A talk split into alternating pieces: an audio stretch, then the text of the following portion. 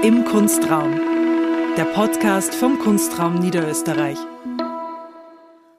Ich darf Sie und euch recht herzlich zu einer neuen Folge unseres Podcasts im Kunstraum begrüßen. Ich bin heute nicht alleine hier, sondern die Gastkuratorin der momentan laufenden Ausstellung Liminal Space Records, Friederike Sperling, ist heute bei mir. Hallo Friederike. Hallo Katharina. Wir können auch ganz offen sein, glaube ich, mit unserem Publikum und zugeben, dass heute die Ausstellung noch nicht eröffnet hat. Das heißt, mhm. wir sind am Tag vor der Ausstellungseröffnung. Ähm, die Ausstellung ist aber schon fertig aufgebaut, deswegen können wir auch schon gut drüber sprechen. Wie geht's dir jetzt, wo das, wo das Produkt quasi steht und du jetzt äh, die Monate des äh, darauf hinfiebern so ein bisschen hinter dir hast? Ja, gerade auf dem Weg zum Kunstraum habe ich wirklich das Gefühl gehabt, wow, ich bin super entspannt und es war ein wahnsinnig angenehmer Aufbau, auch mit dem gesamten Team hier im Kunstraum. Und ja, es ist einfach eine wahnsinnig große Vorfreude auf morgen dann, wenn dann endlich die Eröffnung äh, stattfinden wird. Ja, es ist dann schon immer anders, wenn da noch Leute da sind, gell? Ja, immer, ja. auf jeden Fall. Und ja. es ist einfach äh, fein, dann eben diese ganzen, die ganze Arbeit, die alle Beteiligten eigentlich in diese Ausstellung gesteckt haben, dann auch ähm, für mehr Menschen sichtbar wird. Ja, absolut. Es geht um große Begriffe in dieser mhm. Ausstellung. Es ist eine thematische Gruppenausstellung mit einer Handvoll internationaler KünstlerInnen. Und ähm, wir werden nachher noch darüber sprechen, woher dieser Titel kommt, Liminal Space Records. Ähm, aber es geht um Körper oder Körperlichkeit und Raum oder Räumlichkeit ähm, angesichts des Digitalen. Vielleicht kannst du das Feld für uns kurz ein bisschen aufspannen. Mhm. Ähm, wo du die Ausstellung in diesen, bei diesen großen Koordinaten verortest. Mhm, genau, also wie du schon sagst, es sind wahnsinnig große Begriffe, Begrifflichkeiten und ähm, ja, Körper und Raum. Körper an sich ist ja auch ein sehr breiter Begriff, wenn nicht sogar essentialistisch äh, in seiner Natur.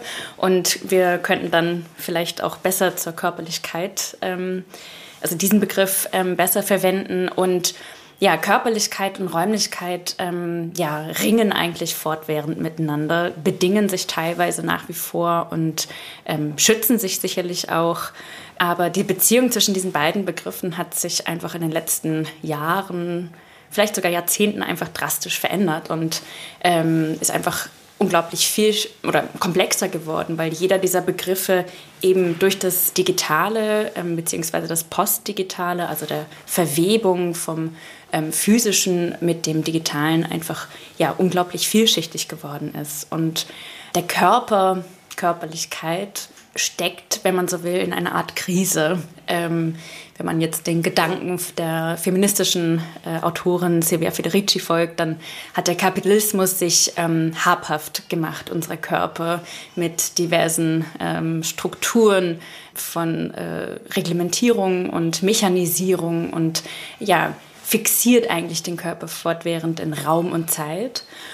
Und das ist natürlich auch etwas, was wir in den letzten zwei Jahren äh, im Extrem eigentlich ähm, zu spüren bekommen haben. In der Pandemie ist dann der Körper auch ja, zum Träger tödlicher Krankheiten äh, geworden, beziehungsweise ja, einfach weltweit äh, hat sich das sehr stark herausgestellt. Ähm, andere Körper sind zur Gefahr geworden und ja, der Körper ist was, etwas wie eine Plage, vielleicht sogar teilweise geworden. Und vor diesem Hintergrund ähm, ja, versucht die Ausstellung auch Körperlichkeit ähm, neu zu sehen und neu zu verstehen und folgt da dann auch äh, der Autorin und Kuratorin Legacy Russell, die eben sagt, dass wir eigentlich, um überhaupt Körperlichkeit neu denken zu können, eine neue Sicht brauchen auf was Raum eigentlich ist, weil der Begriff Raum ähm, ist eigentlich wahnsinnig äh, komplex geworden, dadurch, dass eben der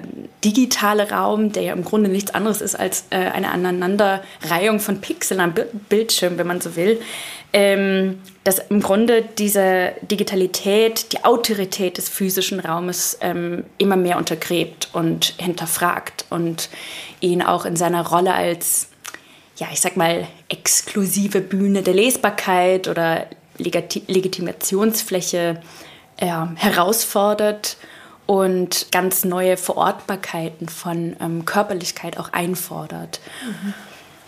Ich fand das Bild auch ganz äh, luzid, dass du einmal gegeben hast, wie diese Trias von Körperlichkeit, Räumlichkeit und dem Digitalen zusammenkommen mit diesem, diesem Bild von einer Zoom-Konferenz, in der man sich selber anstarrt und das eigene Wohnzimmer, also der eigene Hintergrund, starrt einen auch auf diesem Bild an. Mhm. Ähm, und ich musste jetzt gerade auch in deiner Beschreibung davon eben, also wie kann man Raum denken, wenn man ihn als digitalen Raum wirklich denkt und was macht das mit allen anderen Kategorien, die dranhängen, natürlich auch an die, die Semantik denken, die, die Räume, in denen wir halt besonders während der Pandemie dann sehr oft waren, äh, dass die eben auch mit Begriffen der Räumlichkeit versehen werden. Also mhm. vom Breakout Room ins Plenum wieder zurück und, mhm. und all, all diese Dinge. Ähm, und einerseits war, wie du schon beschrieben hast, der Raum hat eine Schutzfunktion, der Raum limitiert uns aber auch auf eine Art. Und ja, ich, ich fand das interessant, dass dich auch, so ist jetzt meine Zuschreibung, Friederike, die transgressiven Momente bei all diesen Begriffen eigentlich in der Ausstellung noch interessiert haben. Ähm, Habe ich das richtig verstanden? Also eigentlich auch, wo der Körper sich überschreitet, wo eine klassischere Vorstellung von Raum überschritten wird und wo auch das Digitale manchmal vielleicht kippt Absolut. Also es ist genau dieses Fluide, dieses, ähm, diese Schnittstelle zwischen dem, was wir physisch greifen können und dem, was eigentlich virtuell stattfindet und was das eigentlich auch mit der menschlichen Selbstwahrnehmung macht, mit unserer, mit unserer empfundenen Körperlichkeit. Mhm. Ähm, genau. Ja, wir haben ähm, ein paar Bücher auch am Tisch liegen. Du hast Legacy Russell und ihr Manifest äh, Glitch Feminism ähm, schon erwähnt, das sehr leitend für dich war in der Konzeption der Ausstellung. Wir haben noch ein paar andere Bücher. Äh, magst du vielleicht kurz äh, so den Referenzkanon nochmal aufmachen? Ja, genau. Ähm, genau, äh, das Manifest, äh, wie schon erwähnt, ähm, und dem gegenüber steht eigentlich ähm, ja, eine Position, ähm, und zwar das Buch äh, Shoshana, von Shoshana Zuboff, The Age of Surveillance Capitalism, The Fight for Human Future at the New Frontier of Power. Und das ist ein Buch, mit dem ich mich in den letzten Jahren ein bisschen stärker auseinandergesetzt habe. Ähm, und ähm, ich finde es ganz spannend, weil ähm, Legacy Russell im Grunde den digitalen Raum als eine Art ähm, quote-unquote ähm, Potential Space betrachtet, ähm, eben als eine als ein Möglichkeitsraum für fluide, nicht-binäre, kosmische Formen des Seins, wenn man so möchte. Und Shoshana Zuboff eröffnet uns im Grunde ein anderes Bild, beziehungsweise ein sehr viel problematischeres Bild des digitalen Raumes, nämlich ein Raum, der eigentlich wie auch der physische Raum äh, wahnsinnig an Schwere gewonnen hat. Und zwar ähm, zeigt sie auf, wie eigentlich homophile Algorithmen, das heißt Algorithmen, die darauf ausgelegt sind, Gleiches mit Gleichem eben zusammenzubringen, ähm, wie diese Algorithmen dazu trainiert werden, unsere Aktivitäten, unsere Bedürfnisse, vielleicht auch Gelüste ähm, mehr und mehr zu dirigieren, vorherzusagen und so weiter. Und ja, fasst dies in dem Begriff auch äh, des Überwachungskapitalismus zusammen. Und ich finde es ganz spannend, die Ausstellung dann auch ähm, ja, in diesem Spannungsfeld dann auch so ein bisschen einzuordnen. Und daneben äh, gibt es noch ähm, das Buch, ähm, also vornehmlich den Essay Gepriesen sei der tanzende Körper in dem Buch äh, Jenseits unserer Haut von Silvia Federici wo sie eben darauf eingeht, wie der Kapitalismus, ähm, wie gerade eben schon erwähnt, eigentlich sich unseren Körper angeeignet hat oder ähm, wie der Kapitalismus es schafft, unsere Körperlichkeit ähm, unterwürfig zu machen. Ich fand den Text auch wahnsinnig spannend und ich finde auch, dass es äh, einerseits das Argument natürlich dieser körperlichen Zurichtung geht und jede, jede Form des dominanten Wirtschaftens äh, richtet den Körper wieder anders zu, historisch quasi.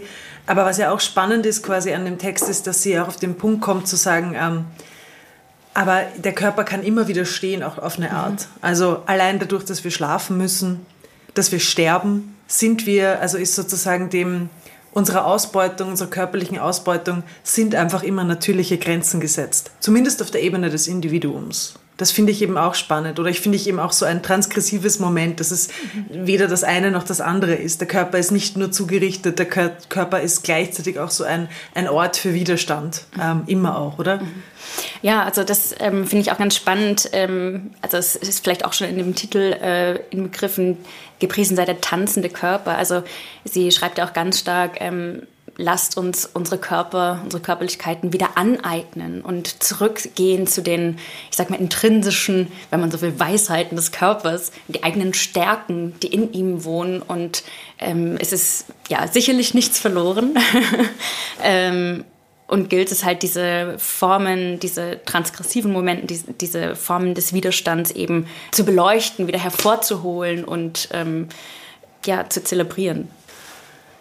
Ja, ich glaube, ein so ein Moment, ähm, das vielleicht noch interessant sein kann, ähm, um diese Überschneidung von Raum oder Räumlichkeit, Digitalität und Körperlichkeit zu verstehen, sind ja auch, und äh, was jetzt in Richtung Überwachungskapitalismus geht oder in Richtung Plattformkapitalismus, wenn man diesen Begriff verwenden will, es ist, dass unser Körper nicht nur in seinen Handlungen, die als Ressource dienen, wenn man jetzt auf so alte Modelle, mittlerweile mhm. alte Modelle wie Facebook, ähm, äh, sich bezieht, wo das Geschäftsmodell ähm, auf der Analyse unserer Handlungen, unserer Verbindungen zu anderen Personen und so weiter beruhen, sondern tatsächlich auch mit mit äh, Wearables und ähm, Smartwatches und so weiter wirklich unsere Körperfunktionen als Daten gemeint werden und weiter verkauft werden können oder analysiert werden können zu Werbezwecken oder wie auch immer, also die, die selber sozusagen eine, eine Ressource werden. Und das hat natürlich etwas, ähm, das fühlt sich ausbeutend an, weil wir als Ressource ausgebeutet werden.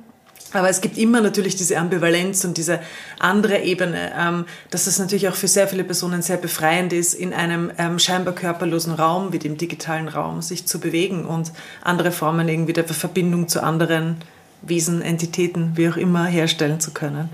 Ähm, andere Wesen, das ist jetzt meine komische Überleitung, aber sie passt ein bisschen. Wenn man in den Kunstraum hineinstolpert, hört man eigentlich zwei Sachen. Man hört äh, Sound, ähm, nämlich Vogelzwitschern, andere mhm. Wesen mhm. und so ein Klopfen ein bisschen. Mhm. Ähm, kannst du uns erklären, woher das kommt? Ja, ähm, genau. Das eine ist äh, tatsächlich ein Vogelgezwitscher, was man so eigentlich nicht äh, in der Galerie ähm, wiederfinden würde. Und das andere ist eben so eine Art Pumpgeräusch. Und äh, diese Geräusche kommen aus ähm, ja, zwei verschiedenen Screens, die zusammen mit einem dritten dann eben die Arbeit ähm, Hardcore Soft Bodies von Stine Deja konstituieren.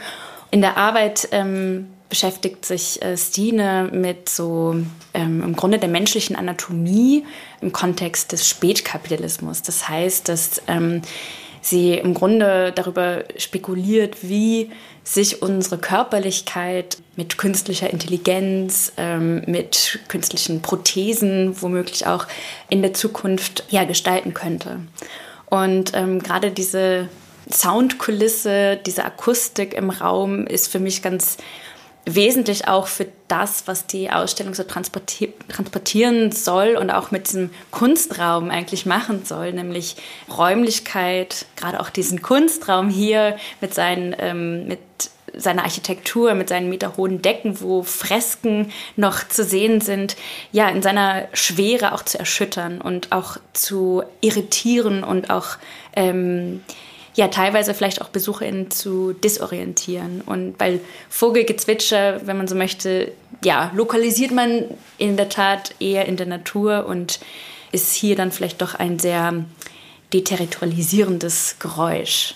Mhm. Es ist auch ähm, auf den ersten Blick quasi oder aufs erste Hören ist es auch ein bisschen unklar, von wo das überhaupt kommt. Ähm, weil auch es sind, ähm, Stines Arbeit sind drei Screens, die eben in Kies äh, eingebettet sind, die hochkant dastehen mit jeweils Animationen von diesen Körpern, die du gerade beschrieben hast. Ähm, ist auch eine witzige Arbeit, finde ich. Mhm. Also sie mhm. adressiert auch auf so eine bisschen cheeky Art und mhm. Weise. Aber ähm, ich habe erst gecheckt, weil du mir das gesagt hast, dass ähm, nicht alle Screens Sound haben, dass deswegen auch diese Verwirrung dazu kommt, ähm, was ganz schön ist eigentlich. Mhm. Also man weiß schon, dass das zu der Arbeit gehört natürlich, ähm, aber besonders bei zwei Screens, die beieinander sind, ist eigentlich nicht auf den erst, aufs erste Hören klar, woher mhm. es kommt. Oder vielleicht liegt das an mir und nur ich check's nicht. ja. ja. Na, also das ist genau das im Grunde, wenn man das jetzt so sagen möchte, ähm, nimmt Dine Deja ja auch uns bzw. den Spätkapitalismus auf die Schippe. Es ist eben auch extrem ironisch und humorvoll, wie sich der Darmtrakt, äh, wie sich ähm, das Herz auf der Spitze einer Nase oder ähm, wie sich die Wirbelsäule ja hin und her bewegt und dreht, ähm, wie so eine Art ja, wie ein, ein Objekt in einem Schaufenster. Also es ist schon sicherlich mit sehr viel Ironie gemacht, die mhm. Arbeit.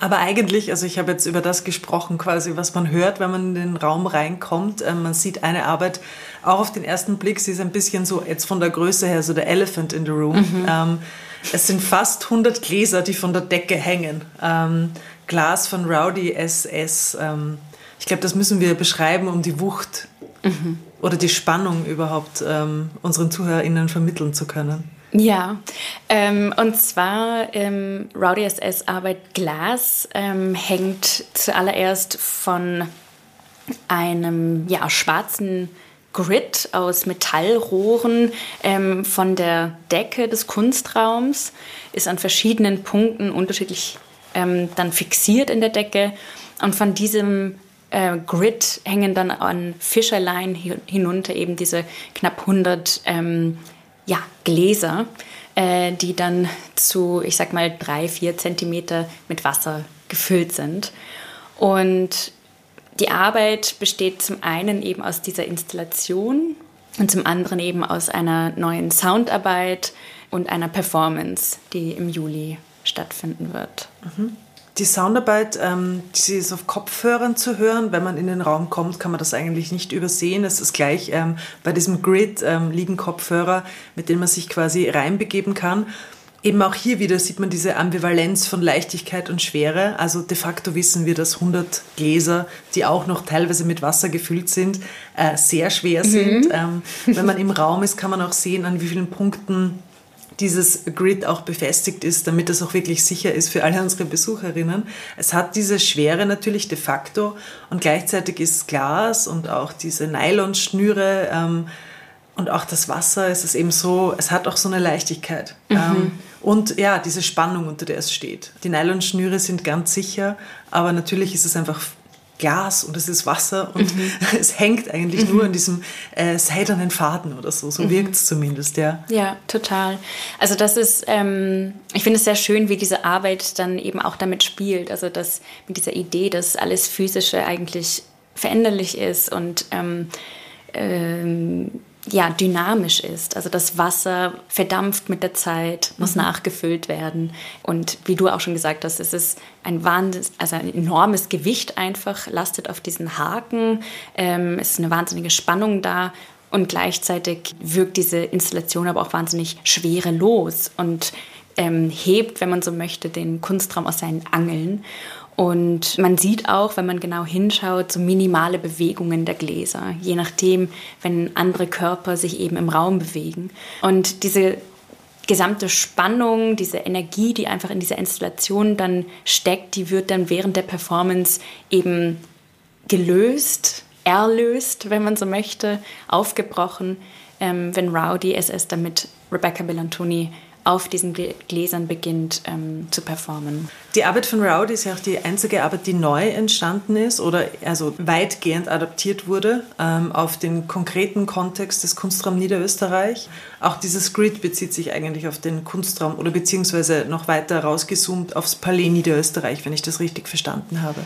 Genau, wir haben mit Rowdy SS ähm, die das Buch äh, über den Palais Niederösterreich studiert und ähm, sind dann eben auch auf eine Abbildung gestoßen, wo eben den Palais aus der Vogelperspektive gezeigt wurde und haben dann mit diesem Grid den Grundriss des ähm, Palais nachgeahmt oder nachgezeichnet. Äh, und er ist, er ist ein bisschen gedreht worden. Also der, er existiert quasi als ähm, Außenumrandung, als dieses Grid. Ähm, aber wenn man in den Raum reinkommt, ist wieder Grundriss nochmal um ein paar Grad verschoben, richtig? Genau, also das ist auch nochmal, wenn man den Begriff nochmal verwenden möchte, so eine Art cheeky Eingriff, also dass eben nicht die Wände, die Architektur des Kunstraumes nochmal nachgezogen wird. Das wurde, das heißt betont oder ähm, affirmed wurde, sondern ähm, dass es eigentlich darum geht, eben ähm, den Kunstraum zu irritieren und auch die, ähm, die vorgegebene Choreografie oder Bewegung durch den Raum nochmal weiter zu verändern. Mhm. Ein Tier, das auch sehr, sehr fluide ist, könnte man sagen. Ähm, genauso wie, also das ist ja auch eine Figur, das Fluide, das in der Ausstellung, oder eine Figur, die in der Ausstellung ähm, sehr stark vorkommt. Ähm, die findet sich auch bei Eva Papa Margariti im Video und auch in drei Textilarbeiten, die an der Wand, nicht an der Wand sind, die von der Wand, von oben eigentlich abgehängt sind, ähm, wieder. Und zwar äh, ist das auch so unser Sujet für die ganze Ausstellung geworden, nämlich es ist ein Frosch, der das da ist ähm, von, von diesem Video. Genau. Ähm, der Frosch, auch eine Ikone oder ikonografisch sehr wichtig äh, in der queeren Kultur und ähm, der Frosch an sich als biologischer, äh, als biologisches Wesen durchläuft ja mehrere Mutationen bzw. Metamorphosen äh, während seines Wachstumsprozesses und ähm, kann auch äh, infolge von Umwelttoxizität, also unter Einfluss von Umweltgiften eben auch mutieren. Und diese Fluidität, diese Wandelbarkeit, diese Amorphie wird für Eva zu einer Art Strategie, um über, ja, äh, um sich quasi jeglichen Festschreibungen selbst zu entziehen, aber auch um allgemeiner über ähm, ja, die Veränderbarkeit oder auch die ja, Metamorphose des eigenen Körpergefühls äh, nachzudenken. Und ähm, du hast es dann noch ergänzt mit äh, drei Textilarbeiten von Eva, die auch noch neu gestaltet wurden für die Ausstellung. Genau, die drei Textilarbeiten Spineless and Sublime ähm, hat Eva quasi nochmal speziell auch für diese Ausstellung ähm, produziert und, und, stehen halt in direktem Zusammenhang mit dem Video. Diese Textilien ähm, haben eine gewisse Haptik ähm, und eben auch eine gewisse Dinglichkeit, ähm, womit sie auch so ein bisschen das untergraben, was Eva in dem Video auch eben anspricht, nämlich diese Fluidität, diese Nichtgreifbarkeit. Und Insgesamt ähm, fragt Eva uns im Grunde, inwiefern dieses fluide, nicht greifbare aus dem digitalen Raum überhaupt in den physischen Raum zu übertragen ist. Und da finde ich wieder ganz spannend, wie sie daran anknüpft, was eher Legacy Russells äh, Position ist, nämlich dass der digitale Raum ein äh, Möglichkeitsraum ist für äh, non-binäre, für fluidere Identitäten. Mhm. Es ist insgesamt an der Ausstellung ja sehr spannend, dass über so grundlegende Fragen des Digitalen nachgedacht wird, aber die Ausstellung ja keine Medienkunstausstellung im, im engeren Sinne ist, so wie wir uns das vorstellen. Wir, wir warten hier nicht durch einen Wald von irgendwie sehr komplexen technologischen, äh, ähm, wie soll ich sagen, Assemblagen. Es ist kein, kein Wald von Bildschirmen, ähm, aber diese Referenzen auf das Digitale, die funktionieren einfach hier ein bisschen anders. Also wir haben auch darüber gesprochen schon mal, dass auch diese hochkant gehängten Textilien auch dieses Surface-Moment haben, das der Screen wieder hat. Und wenn wir dann in unseren eben sogenannten Videoraum gehen, also das Kabinett zur rechten Hand im Kunstraum, der, der kleine Raum, sehen wir eigentlich Keramiken von Monika Krabuschnik, die aber auch in einem blau erleuchtenden Raum sind. Und wenn wir an diese ähm, Anti-Blue Light Glasses denken, dann wissen wir auch, dass das genau irgendwie sozusagen die Farbe ist, die uns angeblich vor dem Einschlafen keine Bildschirme ähm, soll ich sagen, verabreichen sollten. Mhm. Ja, also in der Ausstellung geht es ganz sicher nicht darum, äh, den physischen Raum aufzulösen und in den digitalen Raum zu flüchten. An, und die Ausstellung möchte insofern auch keine ähm, Vorgaben oder irgendwelche Ergebnisse vorstellen, sondern es ist vielmehr eine Art gemeinsame Erforschung dessen, wie wir den physischen Raum leichter denken können, dynamischer denken können. Und Monikas Arbeit ist in dem Sinne ein sehr gutes Beispiel, weil ähm, sie einerseits eben, wie gesagt, so die Oberfläche von digitalen Bildschirmen evoziert mit dem blauen Licht, aber dann eben auch dem entgegen eine ähm, Jahrtausendalt oder ein Jahrtausendaltes ähm, Handwerk, nämlich die Keramik stellt, die ähm, für diverse Prozesse die menschliche Hand einfach braucht. Und zusammen stellt es für mich auch so eine Art Sehnsucht nach Berührung, Sehnsucht nach ähm, einer Verbundenheit zum eigenen Fleisch auch da. Und diese Dissonanz vielleicht ähm, kommt auch in diesem Titel der Serie zurück, die heißt In Delirium I Wear My Body. Und ich finde das eine ganz schöne Vorstellung oder eine ganz passende Vorstellung eigentlich, dass wir vielleicht sogar eigentlich dazu übergegangen sind, unseren Körper every now and then eher zu tragen, unsere ha Haut zu tragen. Und ich finde gerade diese Idee wirkt umso weniger absurd, wenn wir uns Metaverse und Bodysuits und diese ganzen äh, Tools ansehen, mit, der, mit denen wir quasi in Zukunft, in, sage ich mal, zehn Jahren wahrscheinlich haptisch, sensuell andere Welten, andere Realitäten tatsächlich wahrnehmen können, schmecken, riechen, spüren können.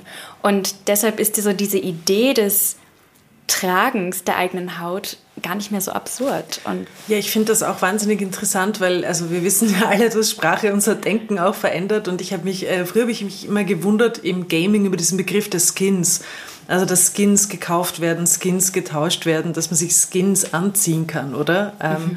Also dass äh, die, die Ausstattung, das Äußere eines Avatars ähm, insgesamt mit dem Begriff der Haut eigentlich ähm, bezeichnet wird. Und es macht aber immer mehr Sinn, sozusagen. Also äh, wir, wir, nähern uns an den sprachlichen Setzungen, die so die Vorläufer von dieser Metaverse-Diskussion, mhm. die ich jetzt so im Gaming mehr verorten würde, ein bisschen, mhm. ähm, die, die dadurch geschaffen werden. Das ist schon, ähm, das finde ich auch mega spannend, ja. Ja. Wir haben noch nicht über den Titel der Ausstellung gesprochen und immer wenn du ihn erklärst, deswegen will ich dir den Ball zuspielen, geht mir immer noch irgendwas auf dabei. Also wir haben da wir haben drei Wörter. Wir haben Liminal, also wir denken an ähm, das Liminale, an Schwellenmomente. Wir haben Space, Raum, darüber haben wir jetzt schon relativ viel gesprochen. Und Records. Äh, Record kann sehr äh, dokumentierend feststehend klingen, aber kann natürlich viel mehr als das auch noch sein. Also es ist ein sehr dichter Titel. Mhm. ja, das stimmt. Ähm, für mich äh, spielt der Begriff Records an ähm, auf den Begriff Remix, ähm, der gerade für People of Color, für Queer, für ähm, weiblich identifizierende Menschen eine große Rolle spielt und auch gespielt hat. Ähm, und zwar mh, werden im Grunde Felder wie Gesellschaft, äh, Gender, Kultur als eine Art Rohmaterial angesehen, aus denen etwas Neues geschaffen werden muss. Und insofern sind das Records, die quasi neu geremixed werden müssen in einem Akt, ja, der, einer Überlebenstechnologie oder auch ja, einer Art Selbstbestimmung. Und insofern stellt Liminal Space Records, stellt die Ausstellung dann auch eine Art Remix dar mit den ganzen Interpretationen und Remixes der einzelnen Positionen, der einzelnen KünstlerInnen. Und ja, ist auch gleichzeitig natürlich ein Angebot für weitere Remixes aus diesem Material. Mhm. Ich fand auch noch interessant, ähm, wir treffen uns ja auch, oder das, das, der Titel vom Jahresprogramm Stages of Grief trifft sich ja eigentlich zumindest mal im ersten Wort in, in der Liminalität. Also das Jahresprogramm hat ja so den eben sehr vagen Übertitel, die sind ja immer vage bei mir, ähm, der, der, Stages of Grief und ähm, das kam irgendwie, oder meine Idee, das so zu formulieren, kam letztes Jahr, weil ich den Eindruck hatte, wie ich mich umgesehen habe, dass wir mit sehr unterschiedlichen, aber doch sehr mit den Phasen der Trauer identifizierbaren Reaktionen auf die, ja, auf das Trauma der letzten Jahre ein bisschen, dass uns unser Leben halt genommen wurde, wie wir es gekannt haben, reagiert haben. Und ähm, deine Ausstellung bezieht sich ja eben auch, oder ich habe die dann für mich so eingeordnet in sowas wie die Phase der Akzeptanz, nämlich auch zu sehen irgendwie, was, was können wir lernen von dieser extremen Konfrontation mit oder dem, dem Verschieben irgendwie von unseren auch sozialen Aktivitäten noch viel mehr in den digitalen Grund, äh, mhm. Raum aufgrund der Pandemie. Also natürlich geht es weit mehr über das hinaus. Das ist jetzt, Akzeptanz klingt natürlich so wahnsinnig affirmativ. Ich glaube, wir haben jetzt auch gesehen in deinen Ausführungen, dass das jetzt, dass das eine rhetorische Setzung ist, mhm. das damit äh, zu verbinden, sondern es sind ja ganz viele, viele kritische Momente natürlich auch in der Ausstellung drinnen. Aber ähm, kann, siehst du da Anschlussmöglichkeiten? Ich meine, das war ja meine Zuschreibung. Also ich habe dein mhm. Konzept quasi mhm. ähm, in, in dieses Jahresprogramm oder diese Erzählung des Jahresprogramms ähm, mit, mit reingezogen. Ähm, kannst du dich, dich damit identifizieren oder das Projekt damit identifizieren oder ist das nur meine Zuschreibung? Ist auch okay. also ich glaube, ich kann mich oder ich ähm, könnte die Ausstellung schon auch sehr gut in den Bereich, in, den Bereich der ähm, Akzeptanz beziehungsweise der Aneignung ähm, ja. einordnen. Ähm, die Ausstellung denkt dann auch sehr stark darüber nach, ähm, inwiefern erweitert ähm, der digitale Raum vielleicht auch unser Körperverständnis. Also was kann der digitale Raum für unseren Körper auch tun? Und ja, unsere Selbstwahrnehmung, unsere körperliche, unser Körpergefühl auch ja, reichhaltig, nachhaltig erweitern.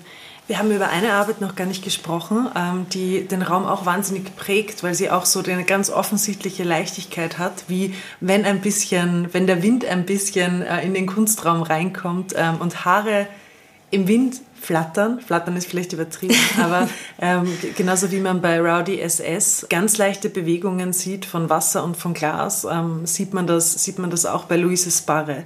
Ähm, das sind Stahlobjekte mit echten Haaren, wenn ich das jetzt so mhm. allgemein wie möglich beschreiben mhm. kann. Genau. Ja, das sind die Arbeiten Perception 1, 2 und 3, die sich eben ja, ich sag mal, wie hybride Wesen aus der Wand des Kunstraums hinausbohren zu scheinen. Uh, hinauszubohren scheinen. ähm, und sie ragen eben in, diesen, ähm, in, den, in die Galerie hinein und ja, manifestieren sich als sehr extrem eigensinnige Wesen, die vielleicht auch aus einem Science-Fiction-Film irgendwie entsprungen sein könnten und ähm, gehen auch auf das zurück, ähm, was äh, Luise Sparre in ihrer Praxis sehr, sehr stark tut. Sie setzt sich sehr stark eben mit dem menschlichen Körper, mit seinen Texturen, seinen Formen auseinander. Und ich finde es sehr schön, wie, ähm, wie die Arbeit hier eben auch wieder das Organische mit dem Anorganischen eigentlich ähm, kombiniert und da so sehr ja, posthumane Wesen eigentlich raus entstehen. Ich finde die Objekte auch wahnsinnig anziehend, also wirklich so, so visuell anziehend. Man, man will irgendwie, man will sie verstehen. Also ich finde diese Zusammenstellung von den Materialien, aber auch welche Formen die Haare machen beispielsweise, das evoziert auch immer so eine, also für mich persönlich, äh, so die Frage des Innen und des Außens auch wieder. Also von wo, ist mein Blickpunkt irgendwie? Bin mhm. ich überhaupt als Mensch so die richtige, mhm. die richtige Adressatin? Eben vielleicht ist es genau dieses äh, Gefühl des Posthumanen, wenn das ein Gefühl sein kann, das du gerade beschrieben hast. Ja. Mhm. mhm. Ja, das, dieser Begriff oder diese Idee des Innen und Außen finde ich total spannend. Ähm, also auch mit Hinblick auf Zwischenräumlichkeit und eben diese Frage der Perspektivität, von wo aus schaue ich, das kommt für mich auch so ein bisschen zurück in der Arbeit äh, von äh, Stine, eben dieses Vogelgezwitscher, was eigentlich eben in den Außenbereich gehört, aber jetzt ist es auf einmal drinnen und da geschieht eine ja, kognitive Verwirrung, wenn man so möchte. Ähm, ich, ich muss dir sowieso noch ein Kompliment machen oder ich mag dir eine Sache noch sagen, die, die dich sicher freuen wird. Ähm, also für unsere Zuhörerinnen, Eva macht gerade, Eva, unsere Fotografin, macht gerade die ähm, Ausstellungsansichten. Und das Erste, was sie zu mir gesagt hat vorhin, wie sie gekommen ist, war, es sieht so luftig aus. Schön. Das ist, ja. ist, doch eigentlich so ein, wirklich einer der Effekte, die du wolltest, dass ja. äh, das Display und die Ausstellung zeitigt. Ja, das ähm. ist super schön. Ich habe auch schon gehört, dass ähm, das sei ja eine totale Sommerausstellung. Und äh, ich glaube, das ist ähm, ja wunderbar, wenn wir diesen Effekt äh, kreieren konnten, diese Wahrnehmung im Raum, dass er eben sich leichter gestaltet und man ja vielleicht selber auch so ein bisschen durch den Raum schweben kann. Absolut, ja.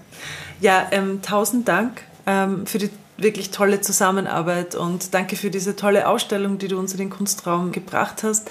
Es gibt ähm, auch noch diverses Vermittlungsprogramm in den nächsten Wochen, wenn die Ausstellung noch bis Ende Juli zu sehen ist.